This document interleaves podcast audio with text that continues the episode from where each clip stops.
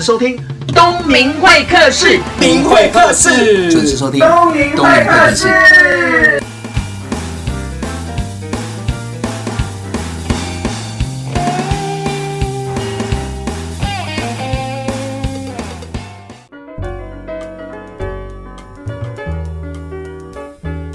大家好，欢迎收听东明会客室，我是主持人王东明。今天邀请到的是《说对话不动怒教养》的作者 Grace。啊，我是 Teacher Grace。前阵子我去书局看书，有一本书很特别，它叫做“说对话”。因为我教在教说话的嘛，所以说对话就是一个专业。但是后面这五个字更重要，叫做“不动怒”跟教养。不动怒是要考验自己的 EQ，然后教养又是另外一门专业。所以把这三个专业放在一起，就引起我的好奇。我翻了一下，这个老师呢，Grace 是在国外念教育学分，回来台湾教书的。当然，他在念这个学位的时候，也留在美国。然后实地的，在当地的国小。公立国小、嗯、对，然后教书，然后有很多肤色的人种的小朋友，呃、就是教美国小孩啦，黑人小孩、白人小孩，那那也有一些些亚洲小孩或者是西班牙裔。对，然后再回来台湾，是，然后就累积了二十年的经验，然后出了这本书。今年我迈向第二十一年了。然后今年二十一年，但是他外表看起来只有二十三岁，真的是不简单，我也不知道我怎么撑过来的。哎，你有没有听到重点？我说你二十三岁，我这我们说对话，这个是自然的东西，我们就自然的。今天呢，因为少数会碰到就是理论实务兼具的实力派老师哦，所以我们要好好的跟 Grace 交流一下教养的重要性。真是不敢当呀，这是我希望我能够分享啦。其实这个一路走来，太多家长问一些东西，那我实际上每一天因为小朋友交在我手上，我看到的东西就是这样没看到的。嗯、那我再怎么样引导他，然后。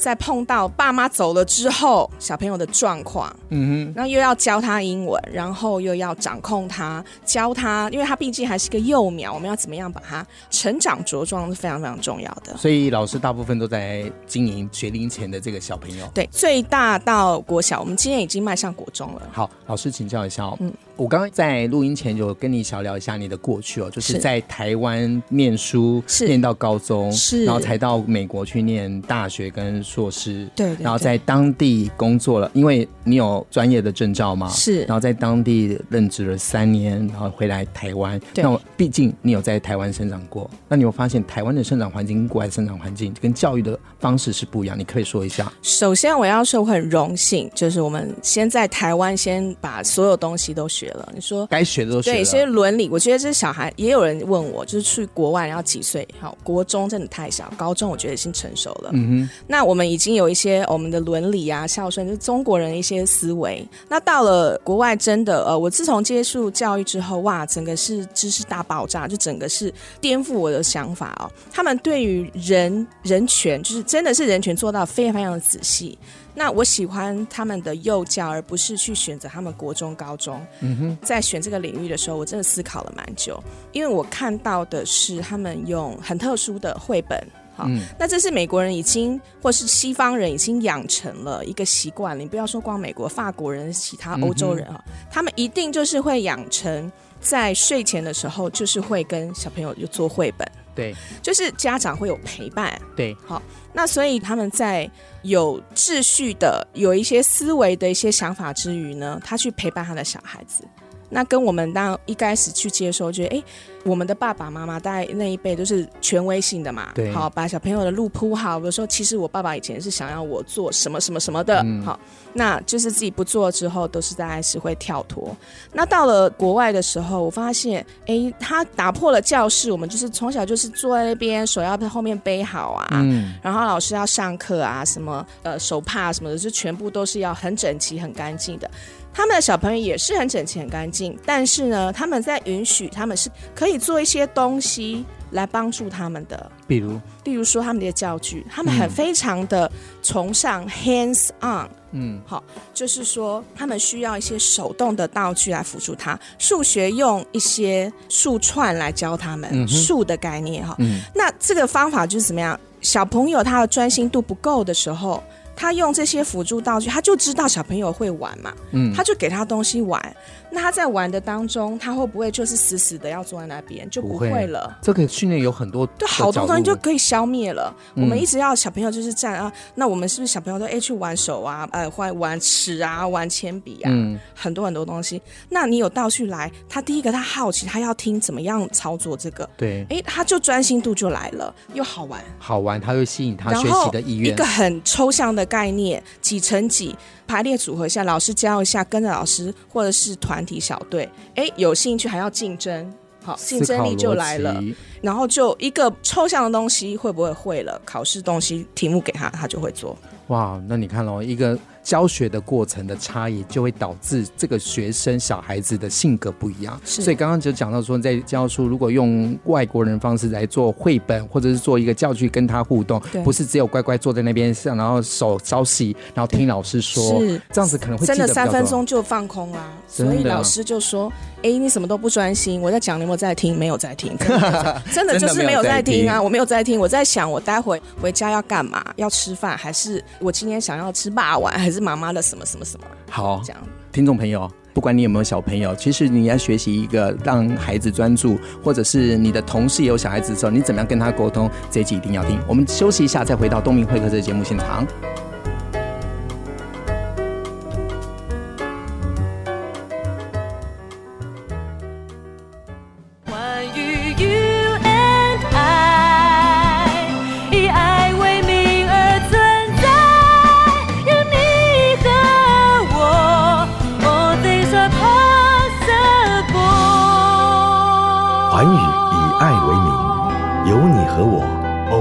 Possible. FM 九六点七。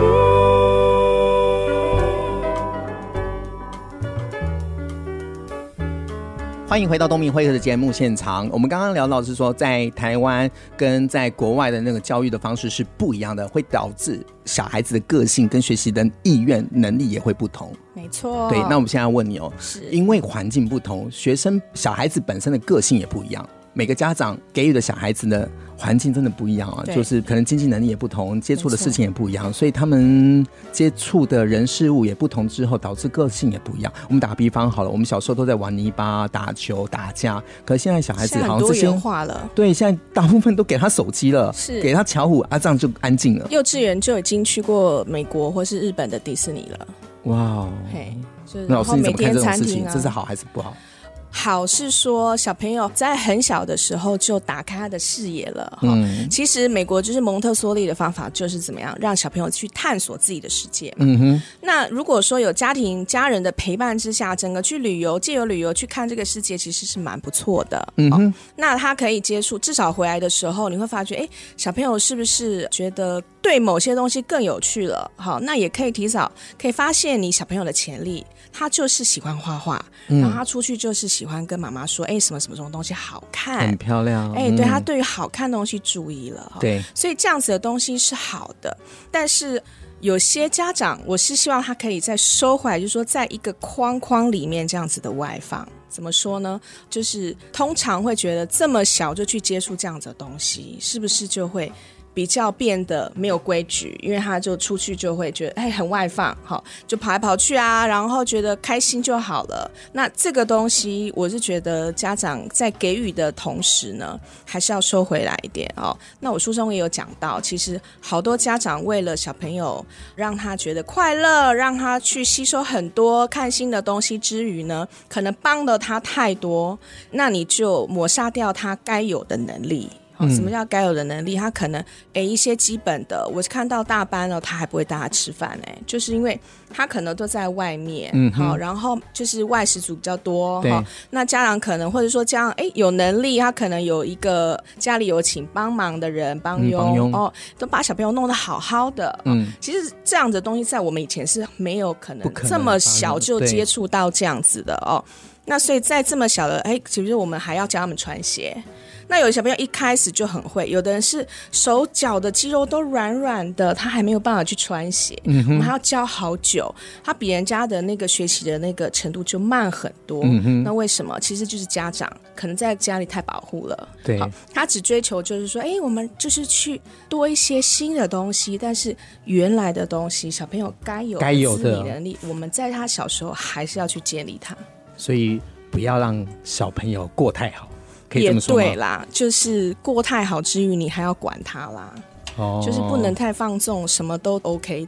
我们要说什么东西是 OK，什么是不 OK 的。刚刚讲到环境，可是你也知道，现在台湾少子化，小孩越生越少，生就已经很困难了，还要育，还要养。对，好像现在，唉。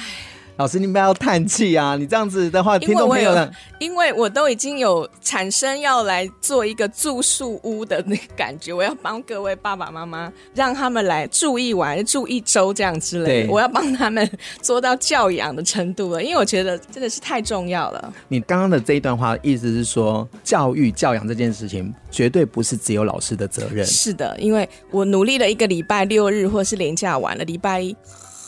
呃，小朋友，我们重新再来复习一次我们的规矩，因为整个都走光光。所以你希望是说，老师在教的过程当中，家长也应该要配合。非常非常重要。我看到的是两个极端的例子，而且非常非常的准，就是说，你回家之后有陪伴。然后有亦步亦趋，当然不是说去干涉的那种哦，是说你真的有在旁边陪爸爸，他复习一下拿个东西，你让他觉得你很 care。他写完就是妈妈来给我帮我签名，然后妈妈就是会这样子的。嗯哼，跟回去之后有没有功课，或者是说老师说要签名，哎，嗯，好，那可能爸爸妈妈说啊，妈妈心里放着，就是那种我觉得那一点点的态度。嗯，所以我常常在想哦。我们大人觉得的事情是很普通，每天要看这么多事，不是这么在乎的事情，其实对小朋友是一个大事。对，每一件事都是一件大事。嗯，所以我们就是要以这样子的态度来去看重他。刚刚讲到身教很重要，因为小孩子在学习过程中，他观察力非常敏锐，而且很容易模仿。打个比方，我看过两个影片，我我印象非常的深刻。比如说新加坡那个影片是讲。家里有菲佣帮佣，是，可是妈妈对这个菲佣非常的凶，这样指使，然后导致这个小女孩在学校的时候，也对老师，也对其他的小朋友用言语上的霸凌，用这种方式，就老师就把妈妈请到学校，就说这个小女孩以前很乖的，为什么会这样？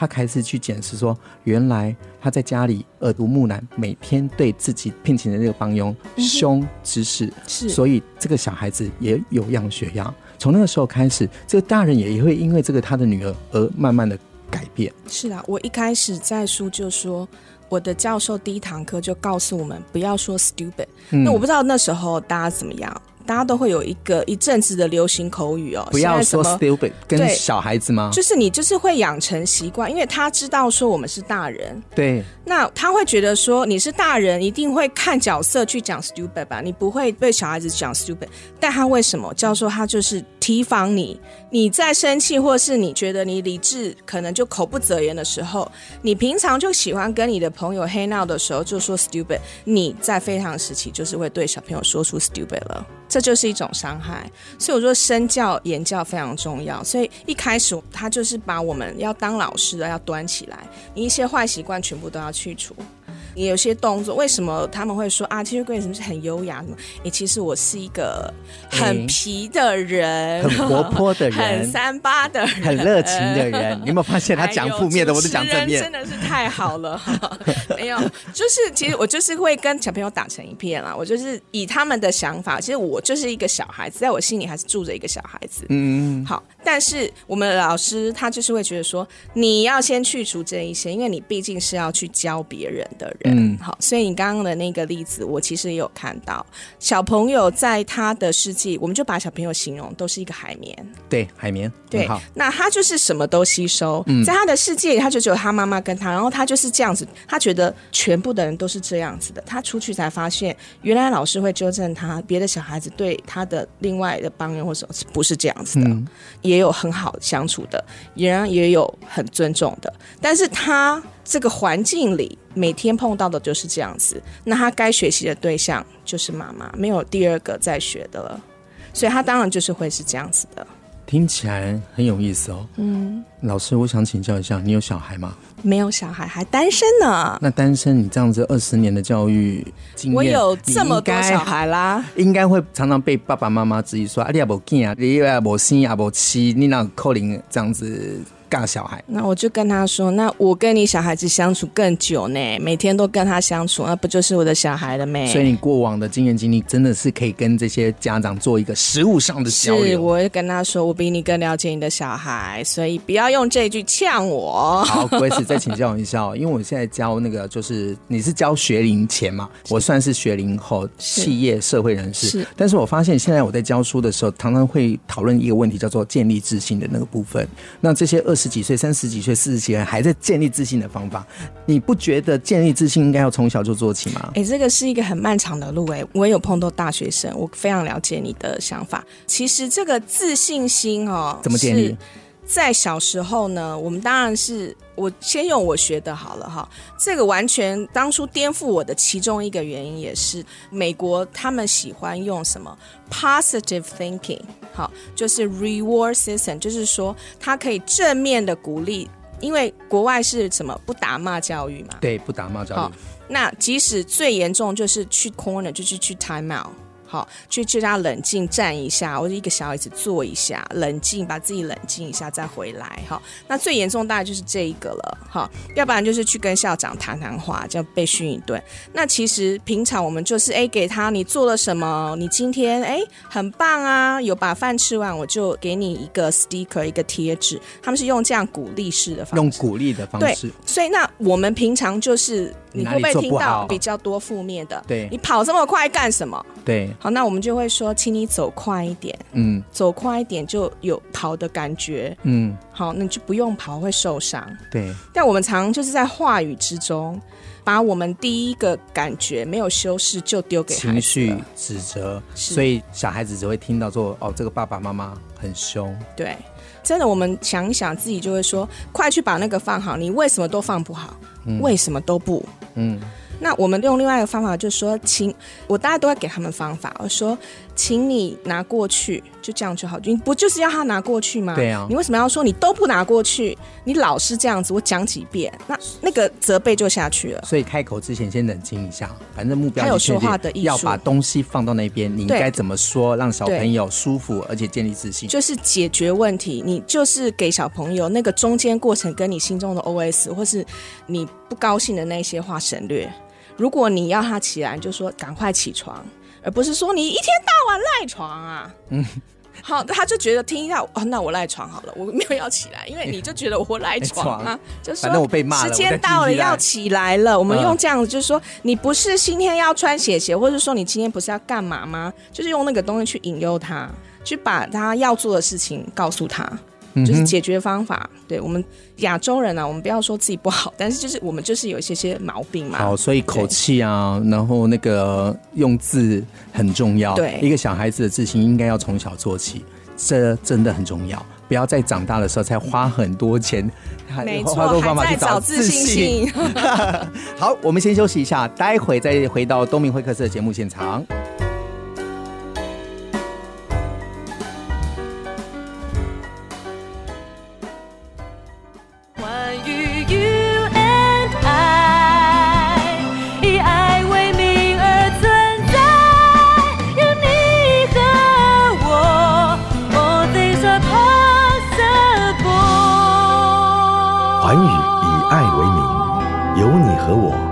Things are possible. FM 九六点七。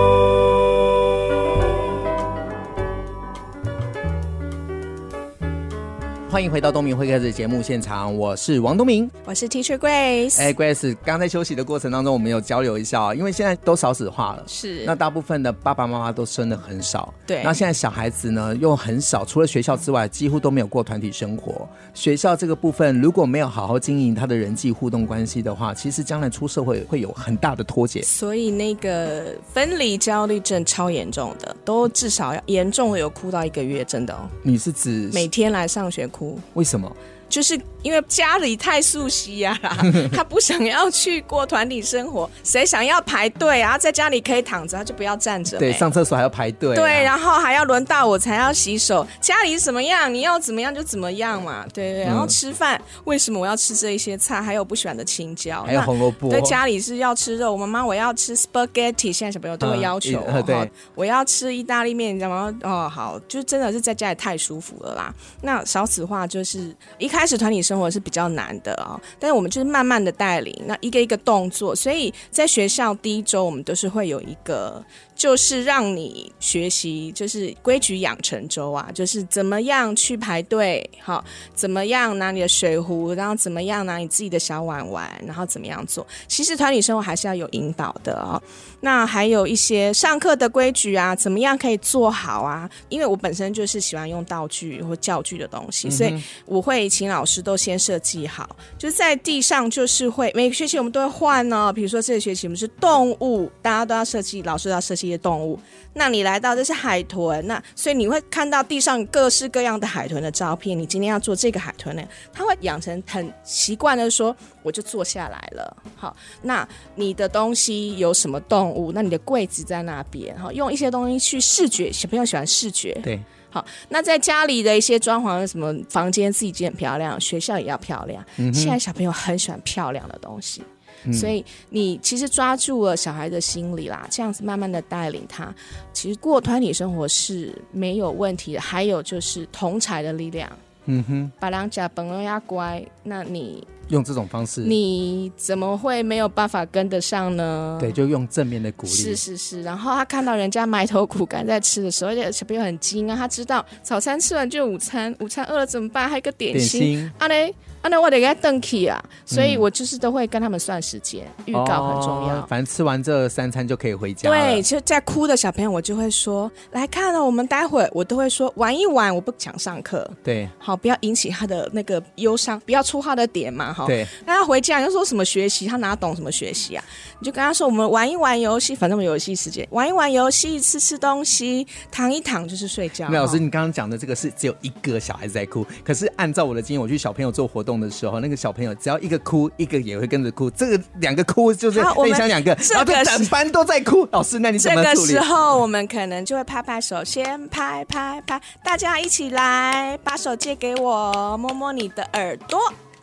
摸摸你的头啊，摸摸摸摸摸。小朋友会对一些人体的部分啊好奇或是好玩的，摸摸肚子，他们就开心的要死。为什么？我不知道，为什么摸肚，他们觉得平常我们没有这样子摸啊。对，我们对耳朵、鼻子，他根本就还不知道自己的一些五官吧？哈、嗯，就是触摸的感觉，用触摸的感觉让他不要去哭。然后我甚至会讲说，哎、欸，摇摇你的屁股，他们就叫 shake your bum bums 啊。然后就觉得哦，好好玩哦，这动作为什么妈妈？我们平常没有人要教我这样。这样子的、啊，所以他们会觉得啊哈哈哈哈，咯咯咯咯咯，就哎，谁想哭啊？已经忘记了嘞。这样听起来应该是说，你刚刚的用的方法是转移他们的注意力。对，就是一个团体带动啊。我们老师还要 YMCA 的技能，你懂吗？允文允武，动静皆宜。是的，我们还要怎么样？拍拍这边，然后还要做一下什么？哦，有时候我会跟他们说，我们来一段瑜伽。嗯，他们好喜欢这样哦。我说大家，我们做好。在谁在哭？他说：“哎，来，我们把脚打叉，我们画一个大圆，然后要跟 Grace 一样哦，发嗯。”他们就哦，好爱这样子，嗯。然后我说：“静下来，静下来了。”哎，瑜伽这种静坐对小孩有效哎。然后我们再一直嗯嗯，好了没？三遍之后，大家冷静了没？可以了。有没有人要哭了没？没有。谁想哭啊？我觉得很有意思。对。对，在学校教又是一回事。老师，Grace，请教一下哦。是，因为你在学校从事教育这个教养的那个工作，那我们再切换到生活哈。我们这个年纪应该都有同学朋友都有小孩了，是，或者是你走在路上有看到一些不认识的人在教小孩的过程中，你一看就觉得怎么可以这样子教？比如说我们常会碰到小孩子在路上哭，是，那爸妈接下来就觉得在哭。然后就越来越大声，越来越大声。我不要你了，对，然后对对对，我不要你了，你就在这边哭好了。我走了。然后对对，然后那个小孩子就越哭越大声。那我就看到那个画面，你在旁边，你会哎、欸，我会看状况，可是你问对人了，我整个就是一个鸡婆，好不好？热心。没有，我们当老师一定要有三个字：不藏私，对对 爱分享，对不对？那我能做到的是我身边的啦，太远那个这样我这样子太损害我的形象的也是不行啊。就是朋友或是什么，哎，其实我如果是分两种。公共场合，我真的就是会去做一些什么。那比如说捷运呢，小朋友在哭，我上次就碰到一个例子，嗯，就坐在我旁边，我也跟他有缘吧，这么多椅子，他就咚咚咚钻到我的旁边坐。小孩子，对，那那时候那天我有很多的课要上，我心想不会吧，不会吧，哎，请原谅我一下私心哦，Grace 也要安静的时候好吗？我就知道小孩子上来，哎呀，一定吵嘛。那我在看我的书，结果。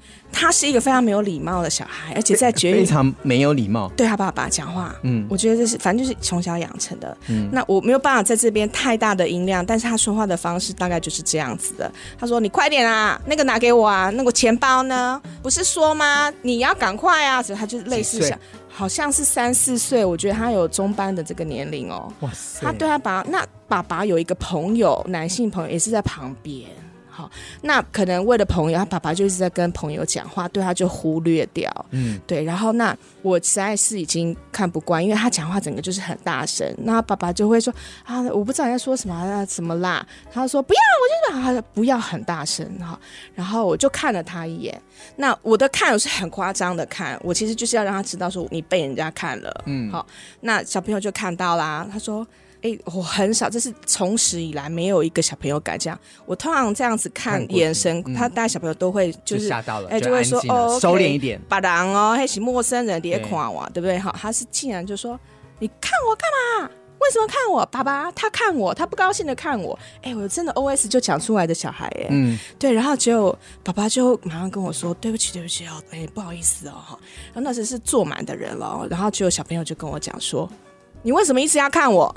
我爸爸在耶，然后就我就说哦，为什么要看你呢？你这么大声引起大家注意，不就是要我们看你吗？嗯、你可以这么大声的讲话，好，你这么厉害，那我就是喜欢看你啊，好，就这样跟他讲，然后他才说，哎，爸爸，因为我毕竟是陌生人，他说爸爸。我讲话有很大声吗？我就会有抓他那个点，他被人家嫌弃。然后、嗯、我讲话有很大声吗？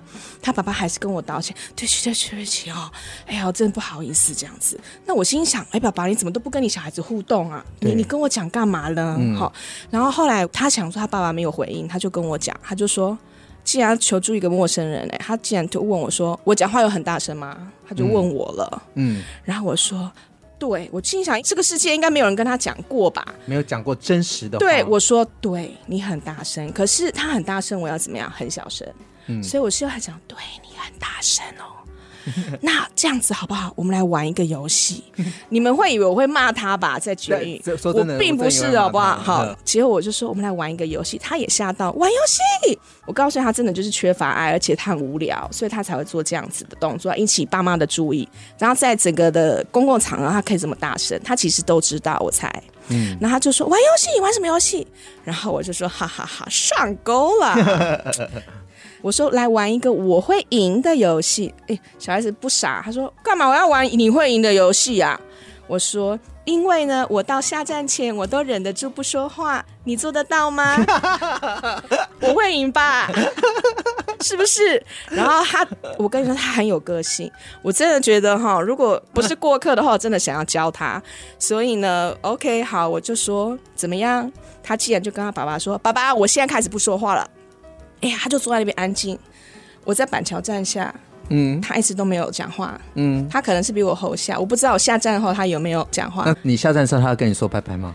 哎，我就想说，我们在玩游戏啊，我没有再讲了，嗯，我就跟他，我就这样，嗯，我要走了，这样，嗯，我赢了，我没有讲话啊，我真的赢他了。所以我觉得很棒的地方，应该是说，第一个。父母如果有小孩的话，应该要让他安心，是对，让他觉得有照顾到他。还是要讲预告，就是说你在出门前他应有的行为。还有他本来就是会在公共场所这样子的，你就是要赶快先讲，嗯，说你上次好大声呢，我们这次怎么样？就把他先做的行为都预防好，提醒预告。对对对，好，出门前一定要做到。好，那我们这一段呢，要送听众朋友一首歌。这首歌是 Coldplay 的。A sky full of stars，就是天空中有很多的星星。为什么要点这首歌？就像小孩子，我所教过的小孩子，我仰头就看到他们。嗯、小朋友就像一个星星一样，就是闪闪发光。我希望他们越来越亮。好，这是一个好的老师给予学生的回馈。我们休息一下，再回来。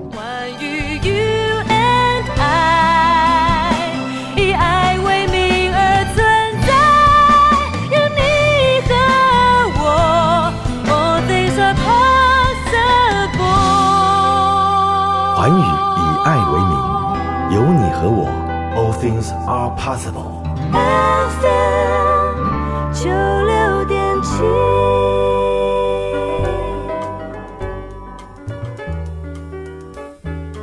刚刚 Grace 说，他希望每个小朋友都有自信，就像天上的每一颗星星。哇，这是每个老师心中的话哎。真的吗？嗯、呃，我也是这么想啦。但是要成为星星之前呢，有很多的磨练啊。是。那我想请教一下，碰到小孩子东西乱丢，是，然后回家都是反而制造爸爸妈妈困扰，这个该怎么处理？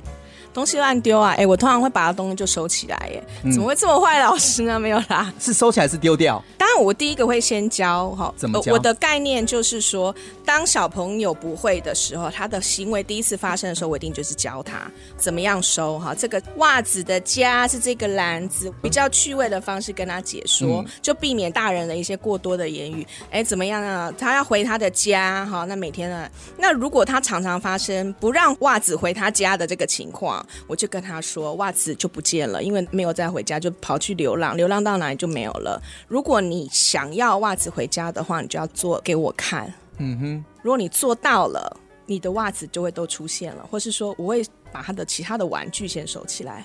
好，对于这样子的方式，其实就是替代法。嗯哼，对，你有做到 A，就是就有 B，就有 B。好，那再问你一问，小孩子吃饭漏漏等。